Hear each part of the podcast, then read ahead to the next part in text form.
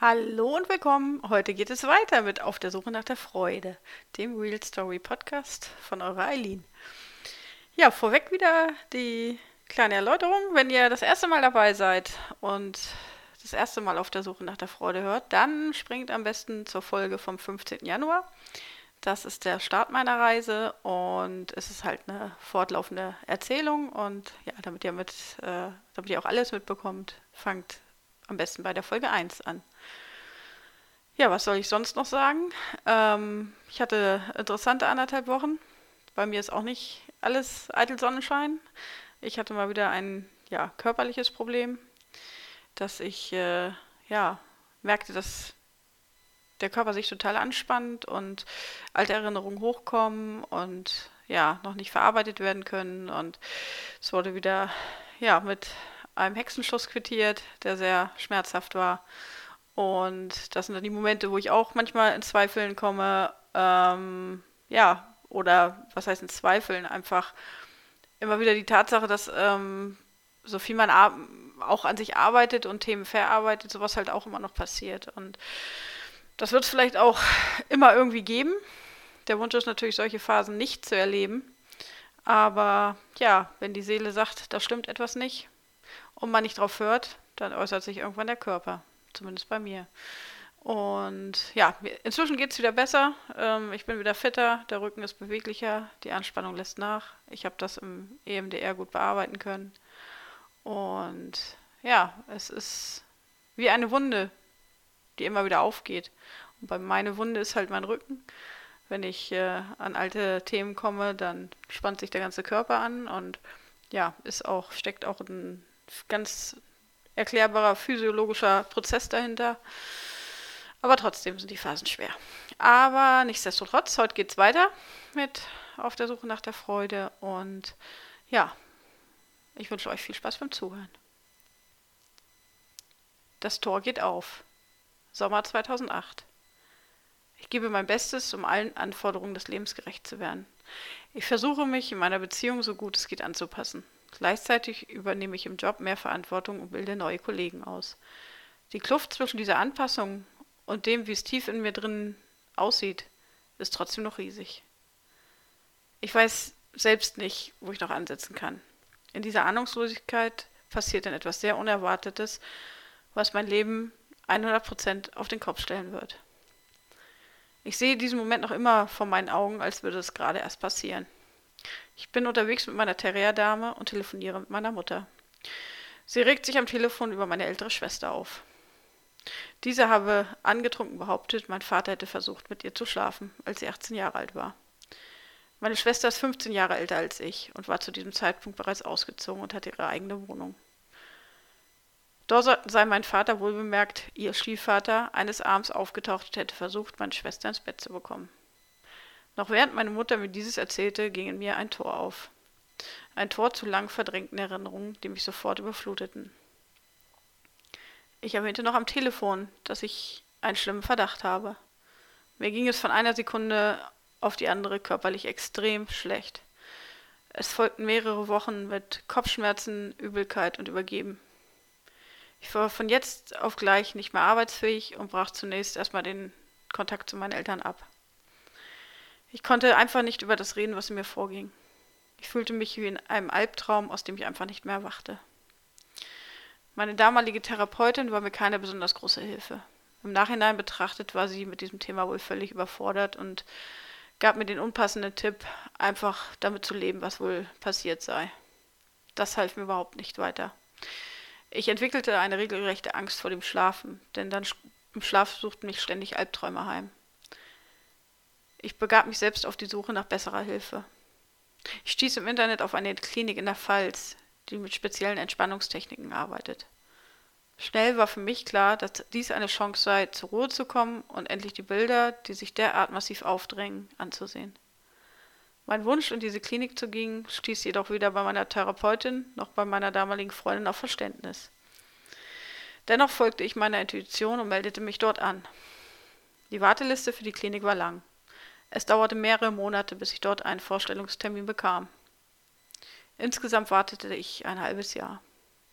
Eine Zeit, in der ich massive Probleme hatte, meinen Alltag, geschweige denn die Arbeit zu bewältigen. Wieder musste ich gegenüber meinen Vorgesetzten zu dieser Zeit offen und ehrlich sein. Die Erfahrungen der Vergangenheit machten es diesmal leichter, dieses Gespräch zu führen. Und wieder war es der richtige Weg. Mein Chef sicherte mir jede Unterstützung zu. Ich sollte mir alle Zeit der Welt nehmen, um das zu verarbeiten. Und so war der Rahmen gegeben, um das Tor Stück für Stück zu öffnen. Das schwarze Schaf oder was Mobbing anrichtet. Bis heute fühle ich mich in Gruppen eher unwohl. Woran das liegt, weiß ich sehr genau. Meine Schulzeit war ein reiner Spießrutenlauf. Mobbing ist ja fast ein Modethema, vielleicht sogar schon abgedroschen. Mit dem Verstand eines Erwachsenen kann man Mobbing in der Schulzeit vielleicht auch gut einsortieren. Das ist wahrscheinlich auch ein Schutz, um die schmerzhaften Erinnerungen abzuspalten. Meine Erinnerungen an die Schulzeit sind sowohl körperlich als emotional immer noch sehr schmerzhaft. Ich war allein wegen meiner, meinem äußerlichen Angriffsziel Nummer eins. Das Mobbing startete bereits in der ersten Klasse und endete in der achten Klasse. Rückwirkend betrachtet endete es zu dem Zeitpunkt, als ich mich entschloss, zur Polizei zu gehen. Und obwohl ich mich anschließend immer gut in Gruppen integriert, integrieren konnte und auch bei der Polizei nie negative Erfahrungen gemacht habe, blieb das ungute Gefühl in Gruppen bis heute bestehen.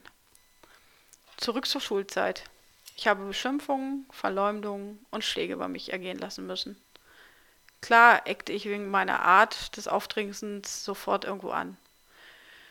In der Grundschule hatte ich eine Phase, in der ich sehr aggressiv wurde. Ich hatte zu diesem Zeitpunkt das Glück, und meine Klassenlehrerin war pädagogisch sehr wertvoll. Sie nahm mich nach meinen Ausrastern immer wieder zur Seite und erklärte, dass ich meine Konflikte nicht auf diese Art und Weise lösen kann. Sie hatte viel Verständnis für mich. Ich hörte auf sie. Was dann folgte, war aber im Grunde nicht viel weniger schädigend. Ich ließ alles über mich ergehen und wehrte mich kaum noch. Ich erzählte auch nichts davon zu Hause, denn meine Mutter hat sofort immer mir die Schuld in die Schuhe geschoben, wenn es irgendwo Ärger gab. Es ging so weit, dass ich in der Schule von einer Lehrerin geschlagen wurde und es niemandem erzählt habe. Würde jede dieser Erfahrungen eine sichtbare Narbe an meinem Körper sein, würde ich wohl ein wenig aussehen wie Freddy Krüger. Ich bin heute noch ab und zu sehr fassungslos, wie man behandelt wurde, nur wenn man war, wie man war. Weil man nicht ins Klischee passte, weil man anders aussah oder anders auftrat. Kinder können sehr hart sein. Und bis heute machen wir Kinder deshalb Angst. Gehe ich in der Stadt an einer Gruppe Jugendlicher vorbei, kommt sofort die Angst von eins zurück. Heute kann ich sie einordnen, doch früher konnte ich das nicht. Das Mobbing war sicher auch ein Grund für meine frühen Selbstmordgedanken. Ja, diese Gedanken sind nicht erst mit 20 vom Himmel gefallen.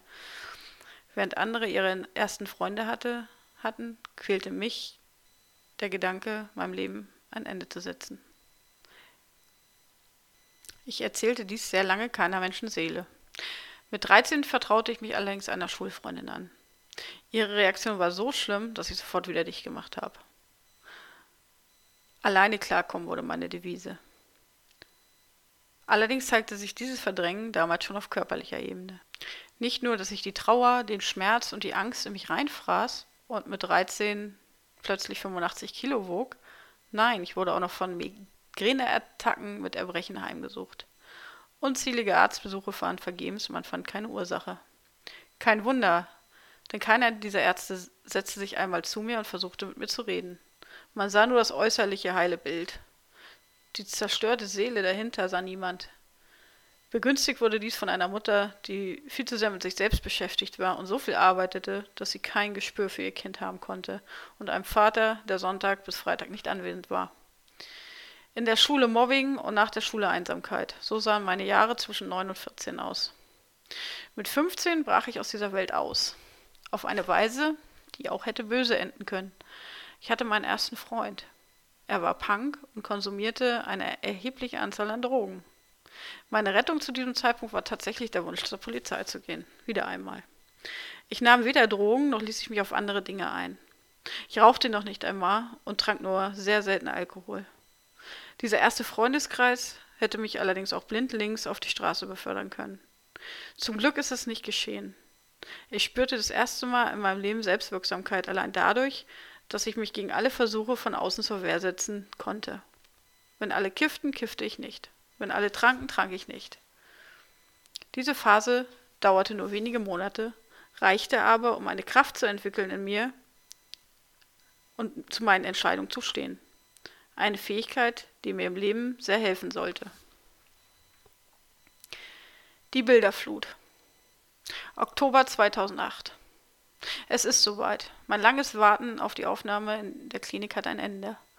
Als ich mit den, dem Auto gen Süden fahre, spüre ich bereits, dass die bevorstehende Zeit einiges ändern wird. Wie hart diese Zeit wird, ahne ich zum Glück noch nicht. Die Klinik liegt extrem idyllisch in der Fel im Pfälzerwald. Es ist eine Privatklinik und der Standard entsprechend hoch. Ich habe ein tolles Zimmer mit Wohlfühlcharakter.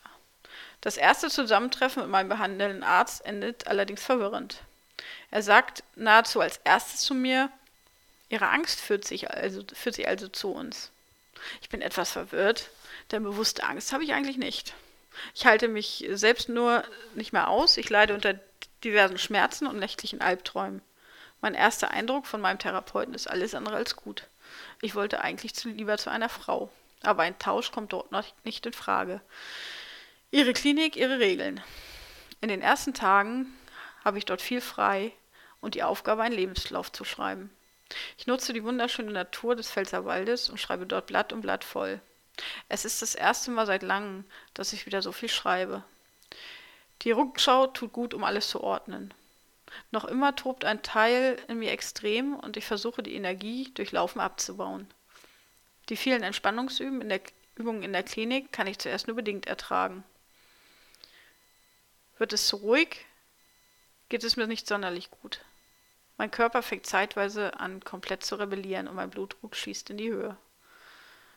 Ich spüre, dass da etwas überwältigend auf mich zukommt. Woche um Woche kommt es näher. Und plötzlich ist sie da. Die Angst. Es geht so weit, dass ich Panik habe, alleine in meinem Zimmer sch zu schlafen. Ich habe Wachträume, in denen ich denke, es steht eine Person in meinem Zimmer. Es ist eine sehr schlimme Phase. Doch ich bin grundsätzlich dort sehr gut aufgehoben. So sehr mein Verstand die Angst im Zaum halten will, umso schlimmer wird es. Und dann kommt der Tag, an dem ich anfange loszulassen. Es passiert in einer Therapieeinheit, die sich Musiktherapie nennt. Allerdings hat das nichts mit Musizieren zu tun. Im Grunde lag man nur da, führte Atemübungen durch und hörte dazu relativ laute, aber speziell abgestimmte Musik. Man liegt ganz für sich alleine da und nimmt Verbindungen zum Körper auf. In den ersten Stunden Musiktherapie konnte ich nicht viel damit anfangen und wurde immer schnell unruhig. Nun habe ich keine Kraft mehr, mich zu wehren und lasse zu, was da im Unterbewusstsein hochkommen will. Es sind die Bilder eines Kellers in dem Haus, in dem ich groß geworden bin. Es ist eine weitere Person dort. Es sind nur Fragmente. Es sind erschreckende Fragmente. Die Bilder sind sehr detailliert. Nur die Person erkenne ich nicht. Der Erinnerungsprozess ist so anstrengend. Alles tut weh und möchte nur fliehen. Direkt nach der Stunde stehe ich völlig neben mir und fange an zu laufen. Den höchsten Berg der Umgebung laufe ich im Sprint hinauf. Ich muss an die Grenzen meines Körpers gehen. Als ich auf der Burg oberhalb des Ortes angekommen bin, stelle ich bitter fest, dass Weglaufen keinen Zweck hat.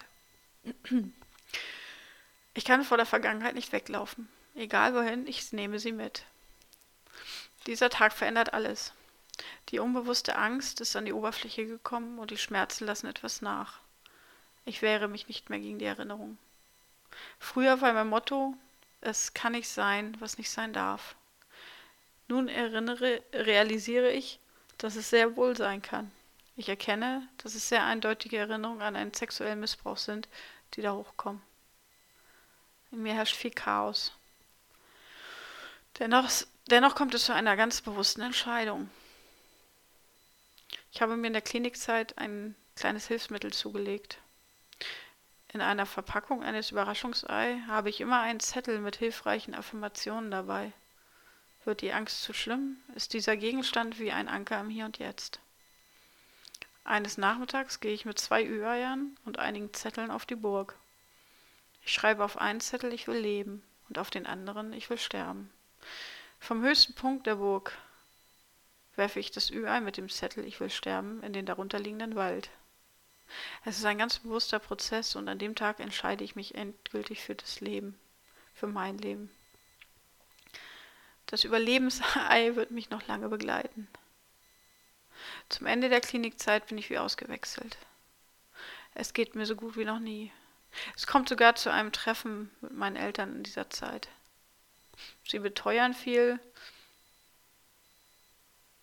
doch irgendwie kommt das alles nicht bei mir an. Und die Frage ist, ist es ehrlich? Warum das so ist, werde ich erst viele Jahre später verstehen. Um den äußeren Schein zu wahren, hilft das Treffen etwas weiter. Doch in der Tiefe, doch in die Tiefe dieses Themas kann ich zu diesem Zeitpunkt noch gar nicht einsteigen. Ich war insgesamt drei Monate in der Klinik und es war eine heftige Achterbahnfahrt, die zum Glück in einem Hoch endete. Neben dem Freilegen der alten Erinnerungen ist doch dort noch etwas ganz anderes, Besonderes passiert. Ich habe mich ganz wunderbaren Menschen gegenüber geöffnet. Zuerst war ich extrem verschlossen und wollte in der Klinik einfach nur nach nur mein Ding durchziehen. Doch dann passiert etwas Besonderes. Ich schloss Freundschaften, die noch viele Jahre andauern sollten. Menschen, die mich auf meinem Weg weiter begleiten und mir heute noch sehr wichtig sind. Diese Öffnung nach außen war wahrscheinlich genauso wichtig wie das Zulassen der unbewusst erinnerten, unbewusst gespeicherten Erinnerungen. Diese Zeit in der Pfalz wird immer einen ganz besonderen Stellenwert in meinem Leben haben. Es war im Grunde der verzögerte Start in mein Leben.